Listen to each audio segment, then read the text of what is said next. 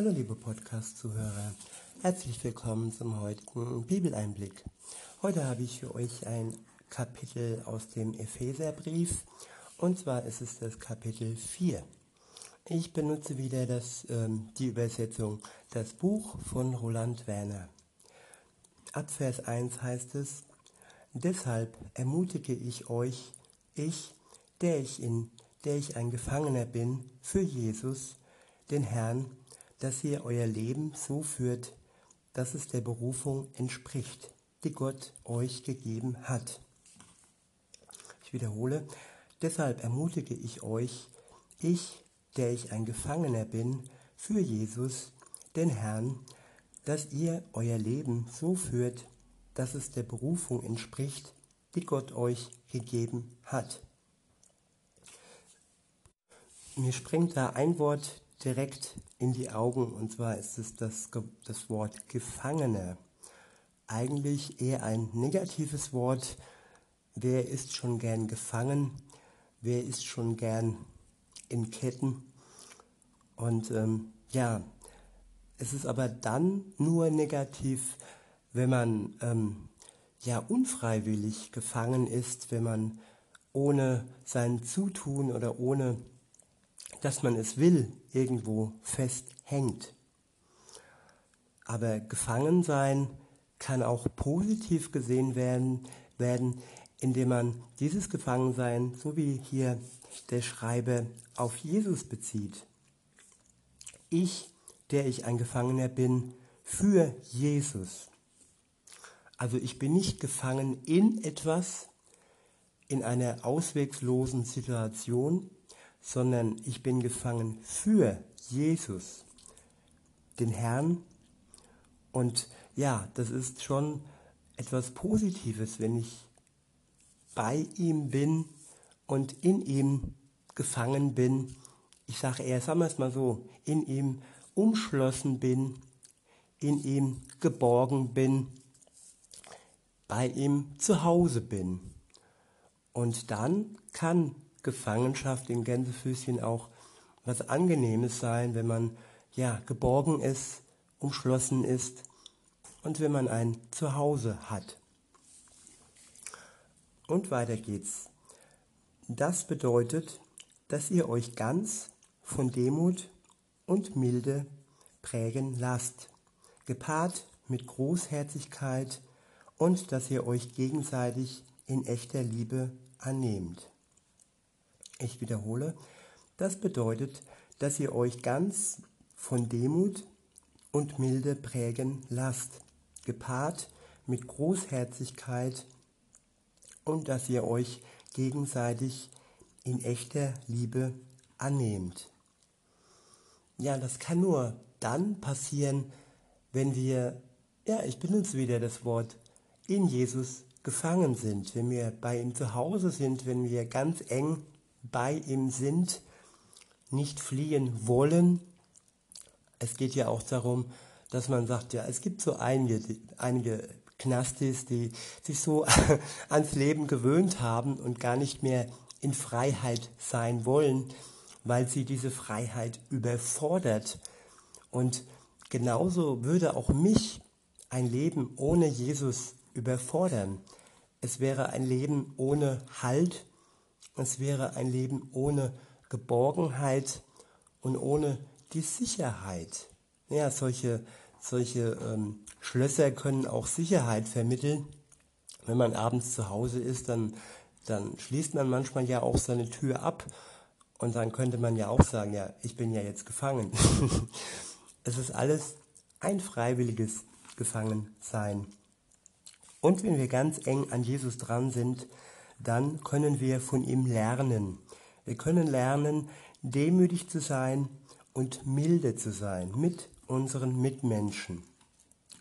Nicht immer direkt alles so äh, schlimm sehen, sondern demütig und milde äh, auf sie schauen, aber auch auf uns, wenn wir Fehler machen und uns nicht direkt dafür geißeln, sondern einfach zu, unserer, zu unseren Fehlern stehen und sie mit Jesus wieder ins Reine bringen. Und ja, Demut und Milde und das Ganze dann gepaart mit Großherzigkeit. Großherzigkeit, ja, ich würde sagen, ja, einfach grenzenlose ähm, ja, Hingabe. Man kann ja ein bisschen herzlich sein, ein bisschen grinsen, ein bisschen nett sein, aber das hat nichts mit Großherzigkeit zu tun. Wenn man aus dem Vollen schöpft, wenn man aus dem Vollen anderen seine Zeit schenkt, wenn man für sie da ist, wenn man sich Zeit nimmt und wirklich mit einem großen Herz äh, gestärkt von Jesus für andere da ist. Und wenn das alles zusammentrifft, dann ist das auch eine echte Liebe. Dann ist es keine geheuchelte Liebe, sondern sie ist wahrhaftig und echt. Und weiter heißt es, und auch, dass ihr euch intensiv dafür einsetzt, dass ihr die Einheit bewahrt, die der Geist Gottes uns gibt, durch das Band des Friedens, das alles zusammenhält. Ja, der, der Gegner Gottes, der Teufel, möchte zerreißen, er möchte uns ähm, spalten, er möchte uns auseinanderbringen, er möchte die Einheit zwischen uns und Gott und zwischen unseren Geschwistern zerstören. Und wir können ein Auge darauf haben, dass wir diese Einheit bewahren, die der Geist Gottes uns gibt. Nein, es ist keine Einheit, die wir selbst ähm, erschaffen können. Es ist eine Einheit, die der Geist Gottes uns gibt. Und da müssen wir auch irgendwo ja, ein Auge drauf legen, dass wir das selbst aus unseren eigenen Stücken nicht schaffen. Durch das Band des Friedens, das alles zusammenhält.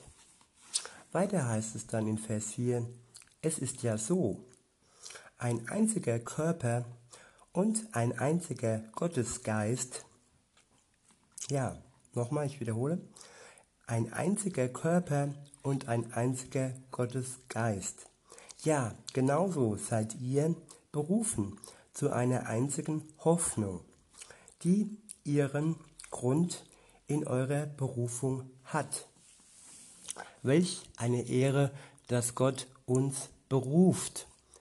Er hat nicht gewartet, nein, er beruft uns zum Dienst für ihn und mit ihm. Und er stattet uns aus mit seiner Liebe. Und er verbindet alles mit seinem Geist zu einer Einheit, dass wir wirklich uns ja zusammen eins fühlen. In Vers 5 heißt es, ein einziger Herr, ein einziger Glaube, eine einzige Taufe.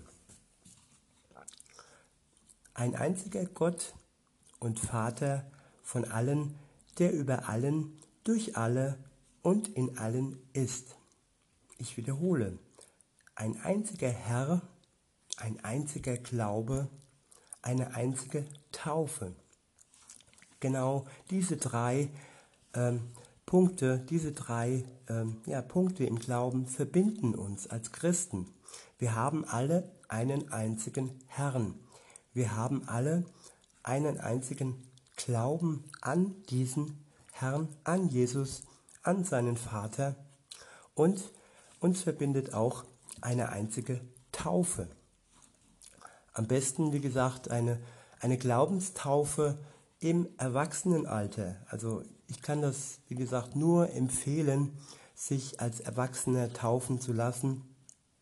Die Taufe in der Kindheit ist schön und gut, aber welch Säugling kann sich dann, kann diese Erinnerung mit hinein ins Erwachsenenalter tragen. Diese Erinnerung wird vergessen und ähm, meine Taufe als, als Erwachsene habe ich nicht vergessen. Sie ist so, als wäre sie gestern passiert und ähm, sie ist eine ganz besondere, ganz besonderer Punkt in meinem Glaubensleben gewesen. Weiter heißt es dann in Vers 7, ja, jedem Einzelnen von uns wurde das Geschenk der Gnade Gottes gegeben, so wie sie uns nach dem Maß der Gnade des Messias gilt. Deshalb heißt es in Gottes Buch, als er in die Höhe hinaufgestiegen ist, hat er die Gefangenschaft selbst gefangen genommen und dafür den Menschen Geschenke gegeben. Ich wiederhole, als er in die Höhe hinaufgestiegen ist, hat er die Gefangenschaft selbst gefangen genommen und dafür den Menschen Geschenke gegeben. Ja, die Gefangenschaft im negativen Sinne, dass wir ähm, in unseren Sünden gefangen sind, diese Gefangenschaft hat er ja selbst gefangen genommen. Er hat sie ja in Gefangenschaft genommen, unsere Gefangenschaft, damit wir frei sein können, frei von der Gefangenschaft der Sünde. Und stattdessen, also anstelle dieser Gefangenschaft, hat er uns Geschenke gegeben. Welch ein gnädiger und liebevoller Gott, der uns die Ketten nimmt, uns anstelle der Ketten Geschenke gibt. Weiter heißt es dann in Vers 9, was bedeutet denn die Aussage, er ist hinaufgestiegen? Doch auch das, dass er in die tiefsten Bereiche der Erde hinabgestiegen ist, der, der hinuntergestiegen ist, ist derselbe wie der, der auch hinaufgestiegen ist, hoch über alle Himmelswelten, so dass er das Weltall ganz und gar erfüllt. Ich wiederhole nochmal die letzten zwei Verse. Doch auch das, dass er in die tiefsten Bereiche der Erde hinabgestiegen ist, der, der hinuntergestiegen ist, ist derselbe wie der, der auch hinaufgestiegen ist, hoch über alle Himmelswelten, so dass er das Weltall ganz und gar erfüllt. Hier ist die Rede von Jesus, der ganz tief hinabgestiegen ist zu uns. Noch tiefer kann man gar nicht äh, steigen. Und er war bei uns, er hat gelebt mit seinen Jüngern, die Menschen konnten ihn wirklich erfahren, sie konnten ihn spüren und er hat erzählt von seinem Vater und ja, und als er dann gegangen ist, hat er Geschenke da gelassen. Er ist nicht gegangen, ohne etwas dazulassen. Er hat uns seinen Geist gelassen und er hat uns die Hoffnung, die Gnade, die Liebe und die Freude gelassen auf die Zeit, die kommt, wenn er dann wiederkommt und wenn er uns dann zu sich holt. Der nächste Abschnitt ist überschrieben mit das Wachstum der Gemeinde. Dort steht, er selbst hat einen als sein bevollmächtigten Botschafter eingesetzt, andere als Propheten, wieder andere als Verkündiger der guten Nachricht und noch andere als Hirten und Leiter. Ich wiederhole, er selbst hat die, er selbst hat die einen als seine bevollmächtigten Botschafter eingesetzt, andere als Propheten, wieder andere als Verkündiger der guten Nachricht und noch andere als Hirten und Lehrer. Ja, er hat Menschen eingesetzt, Menschen wie du und ich, und alle haben ganz unterschiedliche Gaben. Und jeder hat so seinen Teil äh, an dem Großen und Ganzen. Und ja, weiter heißt es dann, ihre Aufgabe ist es, die Menschen, die zu Gott gehören, fähig zu machen, ihre Aufgaben für Gott wahrzunehmen, sodass der Körper des Messias aufgebaut wird. Ja, wir sind nicht auf der Welt ohne eine Aufgabe. Wir müssen unsere Aufgabe erkennen Und auch da kann uns Gott helfen oder andere helfen, die uns äh, ermutigen, unseren Gaben entsprechend unseren Dienst in der Welt zu tun. Weiter heißt es, so kann es dann auch gelingen, dass wir alle zu einer echten Einheit des Glaubens und zur Erkenntnis des Sohnes Gottes hingelangen und im Bild gesprochen zu einem erwachsenen Menschen werden.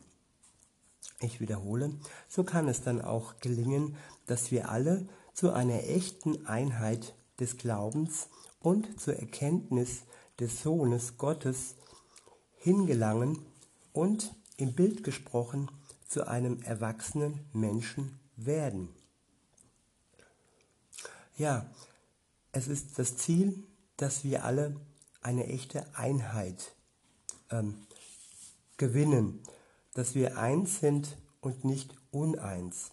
Eine Einheit des Glaubens, nicht eine Einheit des ja, blinden Egoismus, so wie es oftmals heute in der Gesellschaft ist, wo jeder für sich lebt und wo es nur darum geht, Steuern zu zahlen. Aber das war es dann schon mit der Einheit. ja, und in der Erkenntnis des Sohnes Gottes hingelangen, dass wir den Sohn, dass wir Jesus immer mehr und mehr erkennen. Das ist auch das Ziel. Und im Bild gesprochen, so heißt es, zu einem erwachsenen Menschen werden. Wir sind alle Kinder Gottes. Und er macht uns mehr und mehr erwachsen und er schenkt uns mehr und mehr Weisheit, Erkenntnis und all das ist ein Prozess, der nicht von heute auf morgen ähm, sich vollzieht, sondern der Schritt für Schritt passiert. Wichtig ist nur, dass wir dranbleiben, dranbleiben an Gott, an seinem Wort und auch an der Gemeinschaft mit seinen Gläubigen. Weiter heißt es, so können wir im vollen Ausmaß reif werden, so wie der Messias in allem vollendet ist. Ich wiederhole, so können wir im vollen Ausmaß reif werden, so wie der Messias in allem vollendet ist. Wir werden Jesus mehr und mehr ähnlich. Er ist praktisch ähm, ja das voll ausgeprägte und äh, er ist unser Spiegelbild, dem wir immer mehr und mehr ähnlich, ähnlicher werden und in dem wir dann immer mehr und mehr in vollem Ausmaß reif werden. Das ist das Ziel. Weiter heißt es, denn wir sollen nicht mehr unmündige Kinderlein sein, die hin und her geweht werden von jedem einzelnen Windstoß, den eine neuartige Lehre hervorbringt, die doch letztlich nur auf bewusster Täuschung durch bestimmte Menschen fußt, die in ihrer Verschlagenheit geschickt ihren Irrtum verbreiten. Ich wiederhole nochmal den letzten Abschnitt. Denn wir sollen nicht mehr unmündige Kinderlein sein, die hin und her geweht werden von jedem einzelnen Windstoß, den eine neuartige Lehre hervorbringt, die doch letztlich nur auf bewusster Täuschung durch bestimmte Menschen fußt, die in ihrer Verschlagenheit geschickt ihren Irrtum verbreitet. Ja, das ist auch ein, eine, eine Absicht des Teufels, dass er uns in die Irre leiten möchte, dass er uns täuschen möchte und dass er uns wirr im Kopf machen möchte. Und all das bringt uns von Gott und von der wahren Lehre, von der reinen Wahrheit weg. Ja, es ist schon wichtig zu erkennen, ob das, ob all die Menschen, die da predigen, wirklich etwas Gutes im Sinn haben oder ob sie im Sinn haben, uns von Gott wegzubringen und uns zu täuschen. In Vers 15 heißt es, lasst uns in echter Liebe die Wahrheit an die vorderste Stelle setzen. Ich wiederhole, lasst uns in echter Liebe die Wahrheit an die vorderste Stelle setzen. In echter Liebe, nicht in geheuchelter Liebe. Und die Wahrheit, ja, die Wahrheit finden wir wirklich im Wort Gottes. Und diese sollen wir an vorderster Stelle setzen. Nur so kann unser Leben gelingen. Weiter heißt es, und uns in allen Lebensbereichen weiterentwickeln, hin zu ihm, der das wahre Haupt ist, dem Messias. Von ihm her entsteht der gesamte Körper und wird zusammengefügt und durch jedes einzelne Gelenk miteinander verbunden, das ihn dabei unterstützt und das in dem Maß, wie jeder Einzelne die Kraftwirkung Gottes erfährt. Auf diese Weise bewirkt Jesus selbst das Wachstum seines Körpers und baut sich selbst auf, wobei die Liebe alles zusammenhält. Haben wir die Liebe nicht, dann haben wir nichts, um voranzukommen. Das, was uns zusammenhält, ist die Liebe Gottes. Und er bewirkt Wachstum. Wachstum seines Körpers, Wachstum seiner Gemeinde. Der letzte Abschnitt ist überschrieben mit altes Leben, Bindestrich, neues Leben. Ab Vers 17 heißt es, das ist nun mein, meine Hauptaussage und das möchte ich feierlich bestätigen mit Berufung auf Jesus, den Herrn. Ihr sollt euer Leben nicht mehr so führen, wie es die Völker tun, die Gott nicht kennen. Ihr Verstand ist mit nichtigen Dingen erfüllt.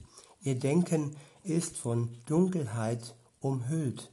Sie sind entfremdet vom Leben, das aus Gott entspringt, durch die Unwissenheit, die, die in ihnen herrscht, durch die Verhärtung ihres Herzens. Ich wiederhole, ihr Denken ist von Dunkelheit umhüllt. Sie sind entfremdet vom Leben, das aus Gott entspringt, durch die Unwissenheit, die in ihnen herrscht, durch die Verhärtung ihres Herzens. Ja, Unwissenheit bezweckt die Verhärtung unseres Herzens. Nur wenn wir uns zu Wissenden machen, zu Wissenden des Wort Gottes, dann wird unser Herz wirklich erweicht werden.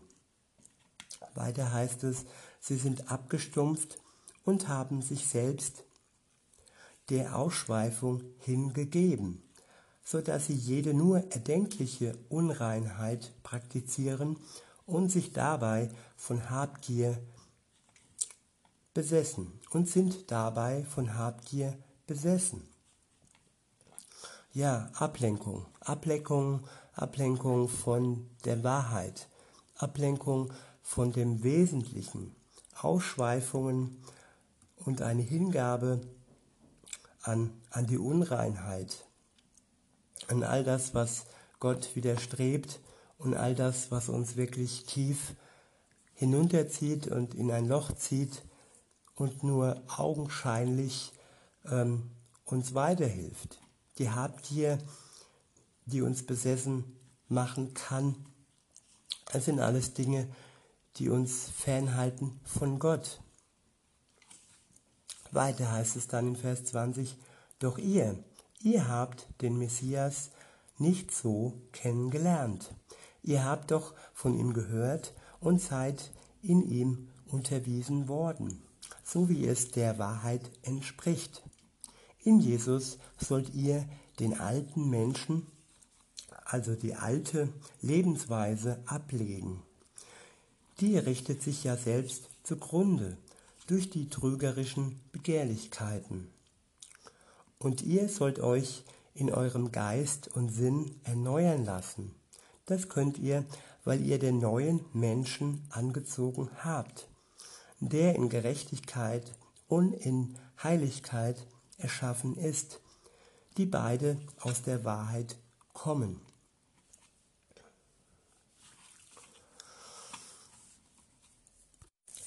Zusammen, zusammengefasst geht es darum, dass wir das alte Leben, unser altes Leben, den alten Körper, alte Verhaltensweisen hinter uns lassen und uns auf unser neues Leben, das wir von Jesus geschenkt bekommen haben, konzentrieren. All das Alte ist nicht mehr wichtig und das Neue, Jesu Gnade, seine Liebe, seine Hoffnung und Freude, die er uns schenkt, dies sollte uns leiten und führen. In Vers 25 heißt es, wendet euch also von jeglicher Täuschung ab und sprecht die Wahrheit, jeder und jede mit euren Mitmenschen. Ich wiederhole, wendet euch also von jeglicher Täuschung ab und sprecht die Wahrheit, jeder und jede mit euren Mitmenschen. Da ist es erstmal wichtig, die Täuschung zu erkennen, indem ich vergleiche, indem ich das Wort Gottes studiere und das äh, versuche zu begreifen, was uns die sagen, die uns täuschen wollen. Und wenn ich dann die Wahrheit erkenne, dann kann man mich auch nicht mehr täuschen. Weiter heißt es, denn schließlich gehören wir ja wie die Glieder eines einzigen Körpers zusammen. Wenn euch Zorn erfasst, dann verhaltet euch so, dass ihr dabei keine Schuld auf euch ladet. Noch vor dem Sonnenuntergang soll euer Zorn zu Ende kommen und gebt auch dem Zerstörer keinen Raum. Ja, der Zerstörer, das ist ähm, der Teufel, der ist hier gemeint, der alles zerstören will und der sich immer wieder äh, einmogelt und immer wieder versucht, ja, wie der Name schon sagt, alles zu zerstören, was in Gottes Augen gut ist. Und wir sollen ihm keinen Raum geben. In Vers 28, 28 heißt es, Wer gestohlen hat, der soll nicht mehr stehlen. Stattdessen soll er sich anstrengen und sich durch, seinen eigenen, durch seine eigenen Hände Arbeit Güter erwerben, damit er dadurch etwas hat, was er dem abgeben kann, der in einer Notlage steckt. Kein einziges faules Wort soll aus eurem Mund herauskommen, sondern wenn etwas gut ist und andere stärken und aufbauen kann, je nachdem, was gerade angemessen und gut ist, das soll er sagen, damit es denen, die zuhören, etwas von Gottes freundlicher Zuwendung weitergibt. Bereitet dem Heiligen Geist Gottes keinen Grund zur Trauer, denn durch ihn, den Gottesgeist, seid ihr ja mit dem Siegel versehen, dass ihr zu Gott gehört. Und dieses Siegel bleibt auf euch bis zu dem Tag, wo Gottes Erlösung sich ganz entfalten wird. Weit entfernt von euch soll jede Art von Bitterkeit sein, genauso auch Wut, Zorn, Geschrei und zerstörerisches Gerede und jede Art von Bosheit.